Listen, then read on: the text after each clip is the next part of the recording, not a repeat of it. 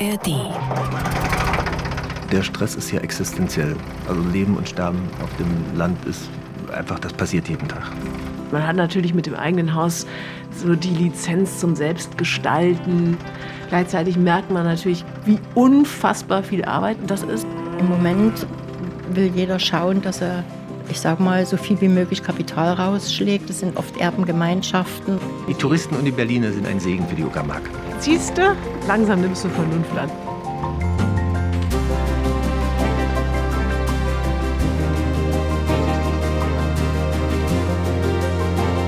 Herzlich willkommen und hallo, wir sind Gesa Ufer Und Holger Siebern. und wir wollen euch erzählen von unserem Dorf. Unser Dorf, das ist Klaushagen.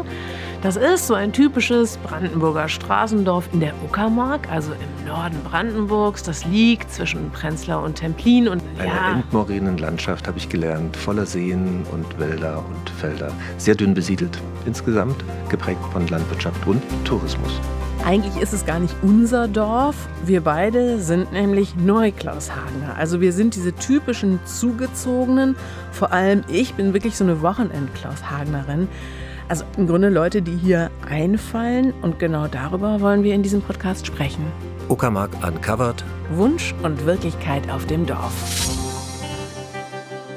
Holger, du wohnst schon seit 13 Jahren hier und hast dich wirklich fest dazu entschlossen, immer hier zu sein. Ich muss immer hier sein, weil wir Tiere haben, die mich dazu zwingen. Und in der Zwischenzeit bin ich in dieses Dorf nicht nur so ein bisschen reingewachsen, sondern auch verliebt. Und insbesondere auch in die, in die Menschen hier, die doch in ziemlich schwierigen Zeiten, demografischer Wandel nach der Wende, das sind einfach so Stichpunkte, sich heldenhaft behauptet haben und die mir ans Herz gewachsen sind. Überhaupt kann man sagen, dass diese Gegend hier eine ist, die sehr gebeutelt ist und sehr gebeutelt war über die letzten Jahrzehnte und Jahrhunderte und die aber jetzt eine rasante Veränderung wahrnimmt. Also es ist ja immer wieder davon die Rede, dass hier seien die Hamptons von Berlin, also in Anlehnung an dieses wahnsinnige Erholungsgebiet da äh, abseits von New York, ist das hier inzwischen eine Gegend, die bei gerade Prenzlauer Bergern gesucht ist. Man hat immer wieder gelesen von dem Ausverkauf, der hier stattgefunden hat in den vergangenen Jahren. Und es gibt auch schon etliche Erzählungen über die Uckermark und zwar dann aber meistens aus der Perspektive der hippen Berliner, die hier einfallen. Wir wollen die Geschichte aus der Perspektive derer erzählen, die hier leben und die diese Invasion und diese Veränderung am eigenen Leib erfahren haben. Und dazu werden wir uns in diesem Podcast jede Menge ja, Zeugen holen, Leute, die uns genau erklären können, wie das hier eigentlich alles funktioniert hat, wie es heute funktioniert und wie es eigentlich für Leute wie uns hier funktionieren könnte, anzudocken, ohne vielleicht die gleichen Fehler zu machen, die andere schon gemacht haben. Oder einfach auch von den Fehlern zu erzählen und dabei in das eine oder andere Fettnäpfchen zu treten, das wird nicht ausbleiben. Wir sind halt Buletten, die hier nicht über alles richtig gut Bescheid wissen, aber dafür fragen wir. Und du bist Halbzeitbauer, du bist ansonsten aber Schriftsteller, also durchaus der Mann für Tiefenbohrungen.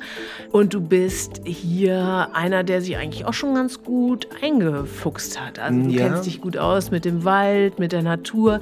Du kennst die Leute im Dorf gut. Du hast auch schon einige Bruchlandungen erlebt, glaube ich, hier im Dorf. Und ich bin erst seit anderthalb Jahren hier. Ich will durchaus auch den Ruf von uns Buletten verteidigen, weil ich glaube, wir können eine ganze Menge an neuen Anstößen hier auf das Dorf bringen.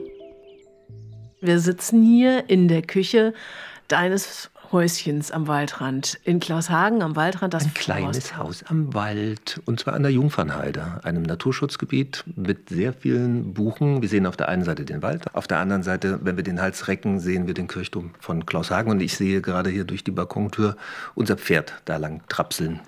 Und ja, für Außenstehende ist das hier leider genau erstmal das Objekt, wie es auch in der Landlust abgebildet sein könnte. Das ich liebe den Blick von außen stehen, weil für mich ist, ich mache jeden Morgen meine, meine Tierrunde zu den Schafen, zu den Bienen, gucke, wie es denen so geht, wie es dem Pferd geht. Und ich sehe natürlich immer eine Menge Arbeit. Und ich bin dann total froh, wenn jemand von außen kommt und sagt, das ist schön hier. Siehst du, es braucht Leute wie mich, die So dir überhaupt erst wieder klar machen, wie schön es hier ist. So ist es. Und das meine die ich. Touristen und die Berliner sind ein Segen für die Uckermark. Siehst du?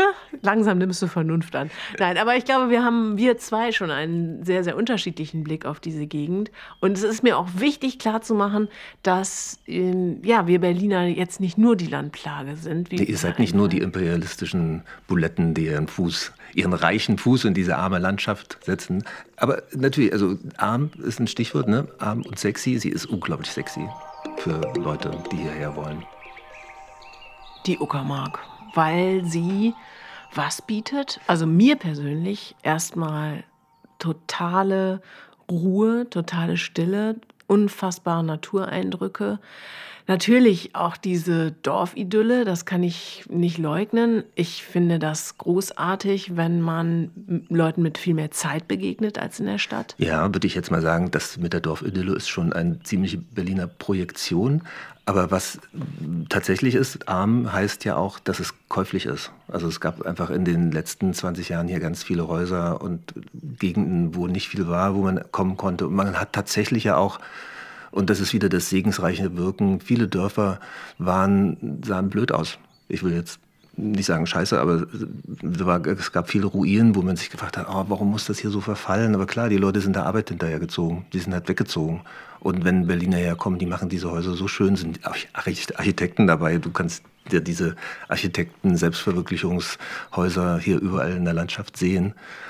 Und was sicher auch eine Rolle spielt bei den Hamptons, äh, ist es so, es gibt offensichtlich so eine bestimmte Entfernung von der Großstadt. Das ist dann nicht mehr Speckgürtel, sondern das ist so, dass man am Wochenende das erreichen kann. Es ist aber so weit weg wiederum, dass es eine eigene Welt hat. Und das ist unglaublich attraktiv für so Gegenden wie Prenzlberg, wo Leute wohnen, die was mit Medien machen, die vielleicht auch so ein bisschen die, die Kohle haben, sind ja überwiegend Wessis auch, äh, die dann ja kaufen können. Und diese Selbstverwirklicher, die bringen Kultur mit. Das ist echt ein Vorteil. Sie machen aber eben auch die Preise hoch und das ist für die Einheimischen und für die, die hier eine Wohnung suchen, ein Problem. Holger, wenn wir uns beide jetzt nochmal vorstellen, da fällt mir nämlich auf, wie du über die Wessis redest, vielleicht müssen wir auch das sagen, dass du gebürtiger Sachse bist. Oh, ich hoffe, das hört man nicht. ich habe viele Geschichten über den Osten erzählt, weil ich finde, dass die Ossis einfach unterrepräsentiert sind in dieser deutschen Medienkultur. Und so ein bisschen geht es mir auch mit den Klaus Hagenern und den Uckermärkern. Das ist so meine Mission geworden, von den Nachbarn und ihren Problemen und dem, auch von dem zu erzählen, was ich gelernt habe in den letzten mhm. 30, 13 Jahren. Ich hingegen bin aus dem tiefsten Westen und auch aus Ach, die Lebens... Okay. ich wohne also ja seit ich glaube, 30 Jahren jetzt in Berlin, aber eben im Herzen der Finsternis im Prenzlauer Berg. Seit anderthalb Jahren haben wir jetzt hier dieses Häuschen erworben, waren aber auch schon lange dem Dorf hier verbunden, weil wir schon lange auch hier was gemietet hatten. Ich habe, glaube ich, vor ungefähr zehn Jahren Klaus Hagen kennengelernt. Seitdem wollte ich immer was hier besitzen, besitzen, besitzen. Auch darüber werden wir sprechen, warum man eigentlich immer meint, hier was besitzen zu wollen. Und ich habe Familie im Sinne von Mann, zwei halbwüchsige Kinder, äh, die jetzt gerade aus dem Haus sind. Und äh, du hast auch einen Mann. Ich habe auch einen Mann. Und du hast auch einen und der Mann. kommt aus dem Westen. Also wir sind so eine typische Ost-West-Beziehung und mhm. haben in den letzten 30 Jahren diese Diskussion auch oft geführt. Es fehlt mir nicht ganz an Verständnis äh, für, diesen, für diese unterschiedliche Herangehensweise. Ähm, und der wollte, der kommt halt aus dem Ruhrgebiet, der wollte halt immer aufs Land. Mhm. Und ich komme aus der ostdeutschen Provinz. Oh, Jena möge mir verzeihen, dass ich jetzt Provinz gesagt habe. Äh, ich wollte nach Berlin. Ich wollte in den Hotspot der schwulen Kultur, wo man kluge Gespräche führen kann, wo man jeden Abend die Kneipe geht. Dann kommt auch noch dazu, als Schriftsteller bist du heilfroh, wenn du deinen Schreibtisch mal verlassen kannst, so als Einzeltäter. Ja. Und bist unter Leuten. Ich konnte es mir ehrlich gesagt überhaupt nicht vorstellen, aufs Land zu ziehen. Ich habe ihn verhungern lassen am langen Abend. Wir haben dann abends gesessen. Er hatte weil, also dein Mann wollte aufs Land? Der wollte unbedingt aufs ah. Land, ja. Wir haben dann abends gesessen, weil er diesen John Seymour das große Buch von ja, Leben. habe ich gerade zum Geburtstag geschenkt bekommen. Die Bibel für alle Aussteiger. Super, genau. Erste Seite, wenn ich einen Morgen Land hätte, dann würde ich. So, ganz ja. großartig. Kurz mal zur Erklärung. Das große Buch vom Leben auf dem Lande ist 1978 erschienen, ist so eine Art Hippie-Bibel und wird bis heute verkauft. Der Autor John Seymour war ein Pionier der modernen Selbstversorgung und er war britischer Farmer. Weiß nicht, wie viele Großstädter äh, ihr Leben auf dem Land versucht haben, weil sie dieses Buch bekommen haben. Ja, das, das ist wie so eine Art Kinderbuch. Ne? Man kann so schön träumen. Ne? Und wenn es irgendwie kompliziert wird, John Selmer sagt immer, Bierbrauen ist ganz einfach. Man braucht nur. Ne? Und dann irgendwann habe ich mich breitschlagen lassen und gesagt, okay, ein Hund ist gut.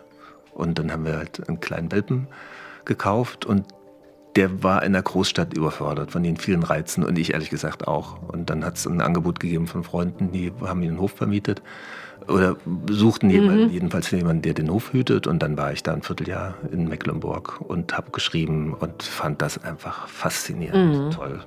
Und hast dich irgendwie, das hast du mir mal erzählt, auch so ein bisschen emanzipiert, ähm, hast gemerkt, dass dir bestimmte Entscheidungen leichter fallen, dass du auch mal viel leichter Nein sagen kannst zu bestimmten Ja, guck mal, du kennst, du kennst das ja sicher selber. Ne? Die, die, Großstadt, die bietet einfach so unglaublich viele Anregungen. Man kann echt total schlecht Nein sagen. Es mhm. ist einfach jeden Abend irgendwo nicht nur eine Kulturveranstaltung, sind ja auch Freunde, ne? die sagen, oh komm mal, mach mal das und mach mal das und dann bist du ständig im Stress und ich habe dann auf dem Land gesessen und so ein Feature gemacht und dann rief der Redakteur wieder an, zehn Tage nachdem ich da war und sagte, ey, du musst das nochmal bearbeiten. Das ist wieder, und das hatten wir schon dreimal vorher. Und ich habe jedes Mal gesagt, aber ja, natürlich, es ist der einzige Arbeitgeber, ne, gibt für diese Feature nicht so sehr viele Redaktionen. Und dieses Mal, ich stand gerade im Beet und so eine kleine Kamerunherde guckte mich an, waren ein paar Lämmer geboren. Was, für, eine, was für Hühner? Kameruner sind Schafe, Ach, oh, Entschuldigung. die so braunes Fell haben, und ich hatte so ein merkwürdiges Gefühl von, ich bin hier in meiner autarken Welt und mache mein Essen selber gerade. Ich habe im Beet so ein bisschen rumgepuzzelt, ne, so ein paar kleine Salatpflanzen geerntet und höre dem zu und dann sage ich irgendwann, naja, nee, das überarbeite ich jetzt nicht nochmal. War langes Schweigen am anderen Ende der Leitung und dann gesagt, guck, dann schade, aber dann können wir es nicht machen. Und ich habe aufgelegt und stand in diesem Beet und dachte, oh, was hast du angerichtet? Aber ich war auch froh. Ja, interessant. So stolz auf mich. Ja? Das ist aber dann wirklich ja so ein ganzes Stück Selbstermächtigung. Sowas, das schwebt mir im Grunde auch vor und ich glaube, das ist einer der Gründe, warum ich hier auch bin und warum ich auch den festen Entschluss habe, vielleicht auch meinen Lebensmittelpunkt wirklich hierher zu verlegen, weil ich den Eindruck habe, dass diese Form der Besinnungslosigkeit in der Stadt noch eine viel größere ist als hier auf dem Land. Also hier äh, kann man gar nicht umhin, als sich mal auf sich zu konzentrieren und, und ein bisschen bei sich selbst anzukommen. Also ich glaube, es ist nicht so, dass es hier auf dem Land nicht auch Stress gäbe, ne? aber der Stress ist ja existenziell. Also Leben und Sterben auf dem Land ist einfach, das passiert jeden Tag. Was, hier geht es wirklich oft existenziell zur Sache, körperlich auch. Es ist sehr anstrengend, aber es macht in einer Form renitent gegenüber den Mainstreams, hätte ich mir vorher nicht träumen lassen. Ne? Super spannend. Aber es ist eben auch nicht ganz einfach, hier in der Uckermark überhaupt anzulanden. Und klar, also die Preise sind in den vergangenen Jahren exorbitant gestiegen. Es ist überhaupt kaum noch möglich, irgendwas Bezahlbares zu finden. Wir beide, wir haben es geschafft. Gesa. Chaka. Chaka, chaka. ja, wir haben es geschafft, aber wir würden natürlich deswegen umso lieber verstehen, wie man jetzt hier auch ordentlich anlandet. Und wir würden äh, einfach jetzt zunächst auch nochmal sprechen wollen, wie das eigentlich heute äh, aussieht hier in, in Sachen Immobilien. Ist es immer noch so schwierig? Ist es leichter geworden? Also die Immobilienpreise in Berlin, die sinken ja so langsam. Und dazu haben wir uns in dieser Folge jemanden eingeladen, der es wirklich wissen muss. Silvia Leopold ist unsere Nachbarin in Klaushagen und Immobilienmaklerin. Sie lebt schon seit vielen Jahren in der Uckermark und kommt gebürtig aus Sachsen. Hallo Silvia, wie schön, dass du da bist. Wie bist du eigentlich selbst nach Klaushagen gekommen? Also nach Klaushagen über viele, viele Umwege von Leipzig, Station in die Uckermark, in DDR-Zeiten noch. Das war ja wie Auswandern nach Kanada. Und da hatte mich die Abenteuerlust gepackt. Wie hast du diese Jahre, wie hast du die Entwicklung wahrgenommen?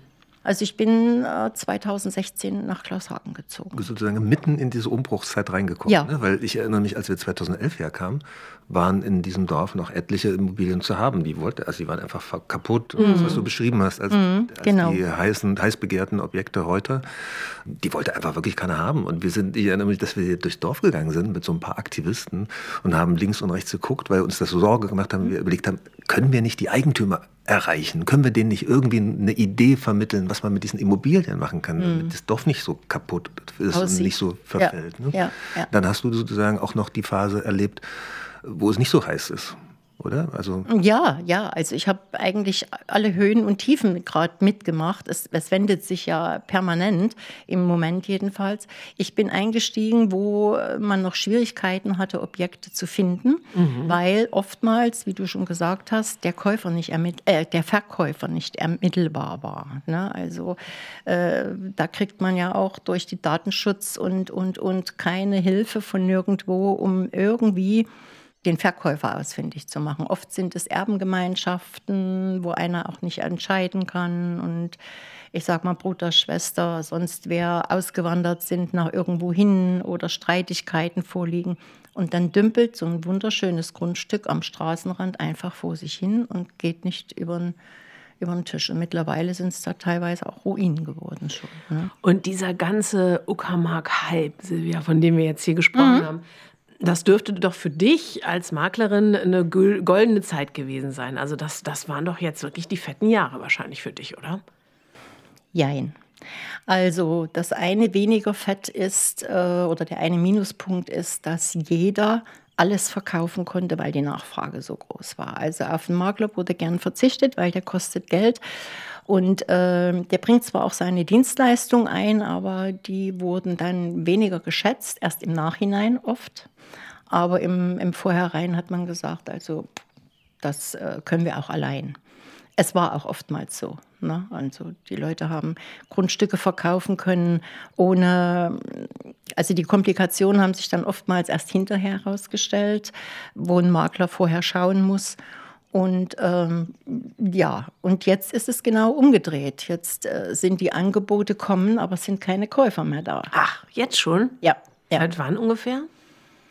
Ich denke mal, seit einem halben Jahr, ja, geht die Tendenz rückläufig. Weil die, ah. Wahrscheinlich, weil die Finanzierung so schwierig geworden ist. Ne? Die Finanzierung ist schwierig geworden. Der ganze, das ganze äh, Wirtschaftsgeschehen ist für die Leute, die sich einmal entscheiden, ein Haus erwerben zu wollen, das ist ja auch eine Lebensentscheidung. Äh, und äh, insofern macht man das nicht einfach mal so nebenbei. Und wenn man dann nicht weiß, muss ich eine Heizung einbauen, wie lange darf ich die noch, welche Maßnahmen, gibt es Förderungen, äh, Kredite äh, sind schwer zu haben, die Zinsen sind explodiert im Verhältnis mhm. zu dem, was mal war dann entsteht eine Unsicherheit und aus der Unsicherheit wird eine Unlust. Und es gibt sicher noch Leute, die gern ein Haus kaufen würden. Ich merke, dass das jetzt äh, so zerfallene Alte, die so Häuser zwischen ich sag mal, wenn man sie noch bekommt, äh, zwischen 70 und 150.000 Euro liegen. Aber äh, die bekommt man kaum noch.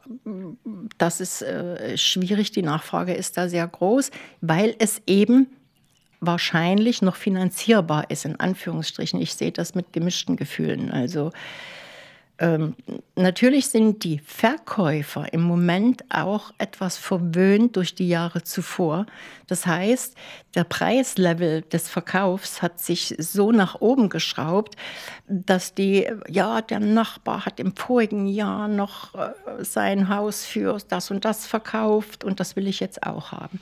Mich interessiert ja, was wer die Verkäufer sind. Also bleibt das Geld hier in der Gegend oder sind die Verkäufer eher die Kinder von den, also die geerbt haben und die ja in der Vergangenheit schon in die Ferne, in den Westen meistens gezogen sind, der Arbeit nach? Ja, das ist der größte Teil. Also der größte Teil sind wirklich Erben. Erben, die, die äh, ähm, jetzt hier nicht mehr herkommen wollen, so schnell jedenfalls nicht. Und ähm, im Moment will jeder schauen, dass er ich sage mal, so viel wie möglich Kapital rausschlägt. Das sind oft Erbengemeinschaften. Also selbst wenn das dann einer bewohnen wollte, müsste er die anderen auszahlen. Und dann sagt man sich oder einigt sich oft, dass man generell verkauft und jeder kann dann mit seinem Verkaufserlös machen, was er will. Das sind die Käufer, das sind ja nicht nur Berliner, oder? Es sind sehr viele Berliner. Also ähm, ich sag mal, durch die Struktur oder Wirtschaftsstruktur hier sind ja die Einkommen auch nicht so gigantisch hoch in der Uckermark.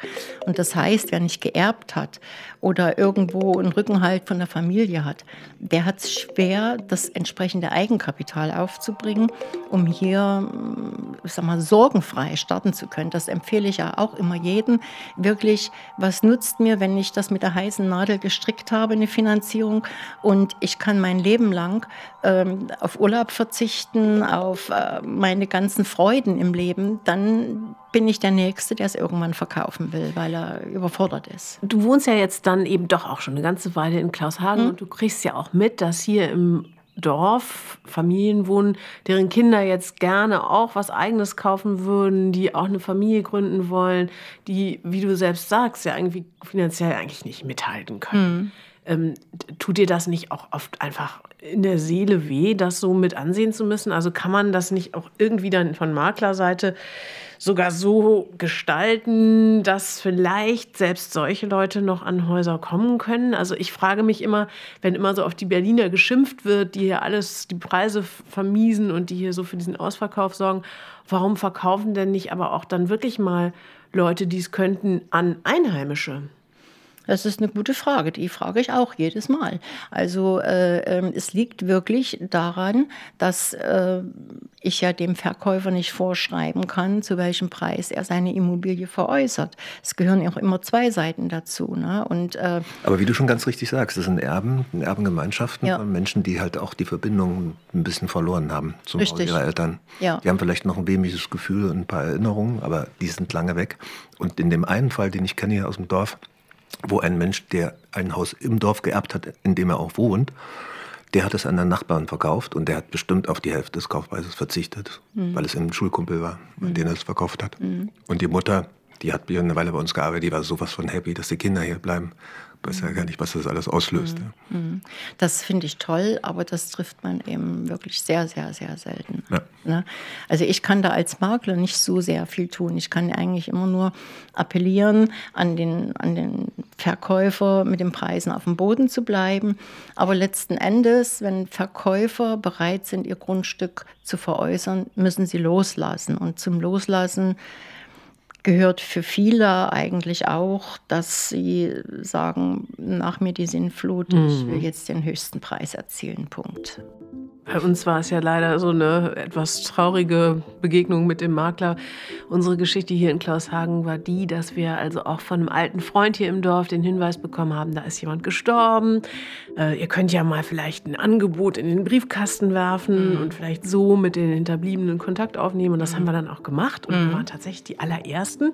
Und dann kriegten wir also von diesen Angehörigen den Anruf, ja, also wir können uns das sehr gut vorstellen, aber wir möchten für dieses wirklich also tolle Haus mit äh, Ölheizung und großem Grundstück und intakten Fenstern, intaktem Dach. Äh, 59.000 Euro. Und wir waren natürlich so, wir haben innerlich jubiliert und, mm. und schon gefeiert und uns mm. irgendwie gegenseitig abgeklatscht. Und äh, wir haben dann so, ja, nein, ja, den können wir uns vorstellen, den Preis. Naja, und dann haben die Verkäufer kurz vor Schluss eben doch noch mal einen Makler eingeschaltet, der ihnen eingeflüstert hat, was dieses Haus tatsächlich wert ist. Also bei uns war das natürlich aus Käufersicht eher so, aha, also Mist, jetzt haben die auch noch den Makler kontaktiert, sonst wären wir das Haus ja locker hätten wir es für die Hälfte kaufen können von dem, was wir dann jetzt am Ende mhm. bezahlt mhm. haben. Ähm, und der Makler zum Beispiel hat eigentlich nicht viel tun müssen. Mhm. Schade, dass du 2011 noch nicht hier warst. Also, weil ich hatte dann irgendwann von den Maklern, die wir kennengelernt haben, so die Nase voll, dass ich gesagt ich will das jetzt eigentlich auch gar nicht mehr. Ich ja? nehme eine Ferienwohnung. Ich muss es nicht kaufen. Ich mm. nehme eine Ferienwohnung mm. und miete mich hier ein. Und dann sind wir hier in dieses Forsthaus geraten. Ähm, hier gab es die Ferienwohnung und dann habe ich von hier aus eigentlich auch gar nicht weiter gesucht. Es hat sich ergeben, dass mm. sozusagen die Eigentümerin hier ähm, dann wegziehen wollte, weil ihre Tochter am Bodensee war und wir dann einfach die Gelegenheit genutzt haben. Wir sind hier sozusagen Nutznießer des demografischen Wandels ja, geworden, weil ja. die Mutter ihrer Tochter hinterher gezogen, sind, ja, gezogen ist. Also was ich auch oft habe, ist natürlich, dass ähm, Leute ganz und gar auswandern. Also das mhm. ist ja, im, die Möglichkeiten sind ja heute da. Also auswandern meinst du ins Ausland? Oder? Richtig ins Ausland, ja. Mhm. Richtig wie weg. Ne? Mhm. Mal was ausprobieren und äh, ähm, da habe ich auch einige. Und das sind Einheimische oder sind das Leute, die mal ein Haus gekauft hatten und die dann wieder weg wollen? Ich glaube, das sind Leute, die mal ein Haus gekauft haben und das seit zehn Jahren ungefähr im Schnitt bewohnt haben und sagten, okay, das war schön, jetzt probieren wir mal was anderes. Oder Leute, die einfach sich ähm, vom Alter her auch Gedanken machen. Äh, kein Bus, keine Bahn, immer nur das Auto besitzen. Das geht immer mehr zu in den Dörfern. Also das heißt, es gibt kaum noch Lebensmittelgeschäfte. Man hat schon Angst, äh, dass man das tägliche oder das Nötige und da sind eben Leute dabei, die eben so an die 70, bisschen knapp über 70 sind und sagen, wenn wir jetzt nicht starten, dann schaffen wir das nicht mehr. Also, das ist eine Überlegung, die ich durchaus teilen kann. Ja, also ja, man sieht das Alter ja, ja dreuen am Horizont. Ja, und, und, die möchten also dann in eine Kleinstadt ziehen, also das Landleben lieben sie schon, ne? in eine Kleinstadt ziehen, wo aber erreichbar äh, für sie die alltäglichen Dinge des Lebens, die man braucht, äh, sind. Ne? Das bedeutet ja, dass auch wieder Bewegung in den Markt kommt. Arbeit für morgen. Ja. Liebe Silvia. Ich habe viele Berliner Freunde, Freundinnen, die noch immer mhm. händeringend auf der Suche sind und die auch wahnsinnig gerne irgendwas kaufen würden. Mhm. Hier in Klaushagen zum Beispiel, da ist wirklich alles dicht, oder? Na, zumindest kommt man an diese äh, Grundstücke, die da eben auch äh, ersichtlich an der Straße, ersichtlich noch äh, mit zerfallenen Häusern, äh, da gibt es ja noch ein paar. Ähm, aber man kommt nicht ran. Also an Informationen komme ich leider ich nicht ran aus Datenschutzgründen und mit allen Tricks. Scannt man kurz mal die gängige Immobilienseite im Netz, stehen im Juni 2023 keine Häuser zum Verkauf in Klaushagen. Erweitern wir den Radius auf die nähere Umgebung, gibt es nur drei Angebote. Zum Beispiel einen renovierungsbedürftigen Dreiseitenhof für 270.000 Euro. Wie wohnst du selbst eigentlich? Bewohnst du dein Traumhaus? Ich wohne zur Miete in einer Haushälfte, sage ich einfach mal. Das ist so. sehr großen Haushälfte. Und, und Oder? Äh, also ja, ausreichend. und du hast also nicht den Traum vom Eigenheim in der Uckermark? Doch, das, den hatte ich und den habe ich auch mehrfach vollzogen, aber durch persönliche ähm, Geschichten musste ich oder wollte ich mich dann davon lösen. Und dann habe ich gesagt, so, Häuser habe ich jetzt genug gebaut. Jetzt machen wir mal was anderes. Jetzt bauen wir mal einen Gedanken für die anderen. Aber ich kenne mich eben damit, ähm, denke ich, als Makler versuche ich mich gut auszukennen, weil ich äh, das Liebe selber Erfahrungen habe und die Fallstricke kenne. Und ähm, auch mal familiär verbunden. Also ich war mal verheiratet mit jemandem, der eine Baufirma hatte und irgendwas bleibt immer hängen. Und äh, wenn man da auf die Baustellen guckt und dann, also ich bin auch jemand, der gerne aufnimmt, der, der sich gern informiert und äh, und so lange frage, bis ich eine Antwort bekomme, die mir schlüssig erscheint. Und die kann ich natürlich dann auch gern weitergeben. Unser Podcast heißt ja Wunsch und Wirklichkeit in der Uckermark. Mhm. Silvia, wenn du dir was wünschen dürftest für Klaus Hagen, fällt dir was ein, was du gerne hättest an Veränderungen für unser Dorf? Ja, da gibt es schon einiges.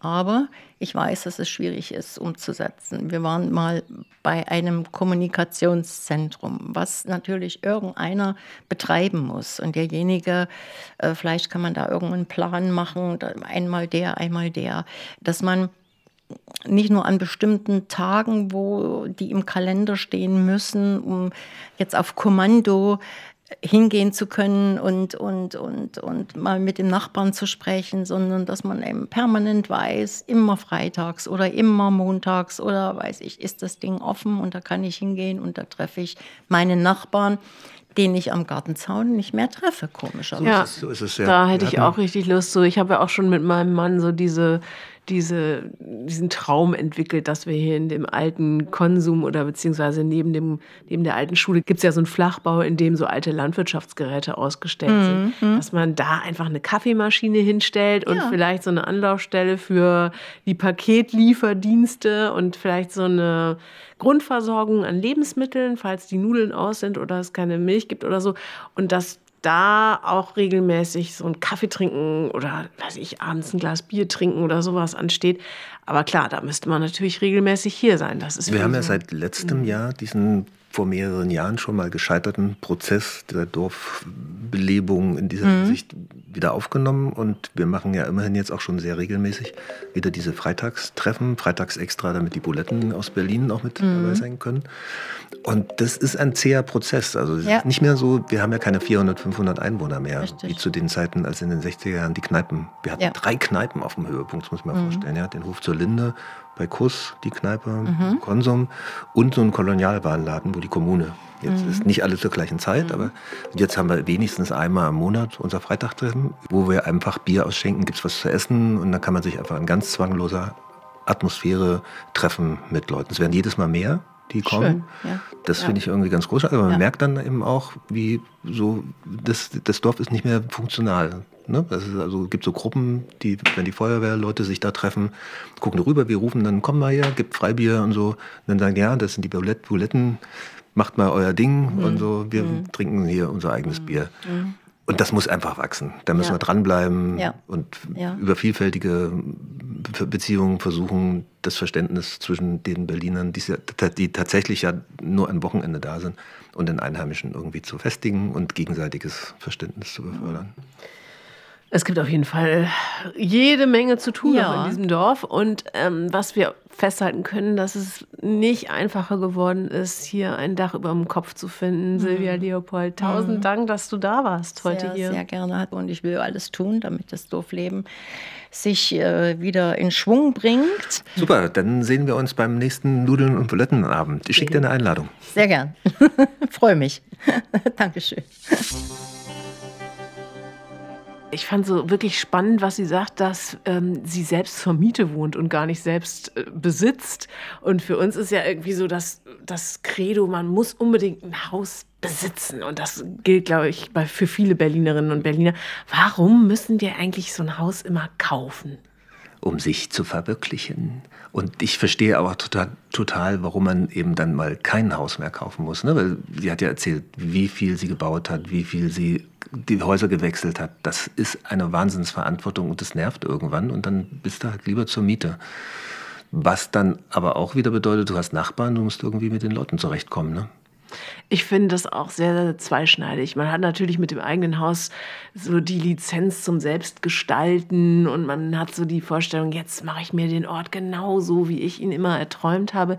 Gleichzeitig merkt man natürlich, gerade wenn man sowas vorher noch nie gemacht hat, wie unfassbar viel Arbeit das ist und dass es im Grunde ja eine Lebensaufgabe ist. Gerade für Leute, die nur Wochenends Zeit haben, das ist einfach die doppelte Stressportion nochmal obendrauf. Aber weißt du was, wir machen mal eine extra Folge über das, was alles an so einem Haus dranhängt. Das machen wir auf jeden Fall. Und wir haben nun also beide erstmal jetzt hier so ein Haus. Und für uns heißt es natürlich jetzt erstmal ganz klar, zweiter Schritt, wie landen wir jetzt im Dorf an? Also was gibt es jetzt zu beachten? Ähm, wie findet man Anschluss? Wie nähert man sich als Bulette den Landeiern an. Oder welche Erfahrungen macht man, wenn man halt so eine Art kleinen Landwirtschaftsbetrieb hat, so einen Ponyhof wie wir, muss man einfach auch mit Futter und Nachbarn, Zäunen, mit allem Möglichen muss man irgendwie mit den Nachbarn kooperieren. Ne? Wie geht das? Andere Variante wäre natürlich, man bleibt einfach unter sich. Auch da habe ich schon einige Exemplare mhm. getroffen, die hier angelandet sind und gesagt haben, ich brauche keine Nachbarn. Ich bin ja hierher gezogen, um Ruhe, Ruhe und Frieden zu finden. Also welche Tricks und Fallen gibt es hier auf dem Dorf? Und genau das hört ihr in unserer nächsten Folge. Ich bin Holger Siemann. Ich bin Gesa Ufer. Und das war Uckermark Uncovered. Wunsch und Wirklichkeit auf dem Dorf. Ein Podcast des RBB. Und die zweite Folge von Uckermark Uncovered findet ihr schon jetzt in der ARD Audiothek und bei Apple Podcasts. Und zum Schluss noch ein Podcast-Tipp. Herzlich willkommen zu 63 Hektar, dem Landwirtschaftspodcast von NDR Niedersachsen. 63 Hektar ist für alle zwischen Wochenmarkt bis Scheunentor. Zwischen Einkaufswagen und Mähdrescher. Zwischen Viehbetrieb und Fleischersatz. Zwischen Kuhmilch und Hafermilch. Heißt es nicht eigentlich Haferdrink, Kuhlager? Ja, das ist auch schon wieder so ein Ding, Maja. Ne? Warum darf es nicht Hafermilch heißen? Ne? Ich meine, Scheuermilch heißt ja auch Scheuermilch. Und warum ist die Hafermilch eigentlich so viel teurer als Kuhmilch? Das klären wir alles bei 63 Hektar. Mit Andreas Kuhlager. Und mit Maja Mogwitz. 63 Hektar, so groß ist übrigens ein durchschnittlicher Betrieb in Deutschland. Und damit sind wir auch schon beim Thema. Ja, wir wollen über Landwirtschaft reden, denn da gibt es oft ideologische Vorstellungen, es gibt Klischees, es gibt Missverständnisse auf allen Seiten, Vorurteile und verhärtete Fronten. Ja, und viele Landwirte fühlen sich auch wirklich unverstanden oder teils auch angegriffen. Und wir wollen hier auf Augenhöhe verschiedenste landwirtschaftliche Themen durchleuchten. Mit meinem Blick als ja, Stadtkind und mit Majas Erlebnissen als Landwirtin vom Hof. Bei 63 Hektar, dem Landwirtschaftspodcast von NDR Niedersachsen. Zu hören ab jetzt in der ARD Audiothek.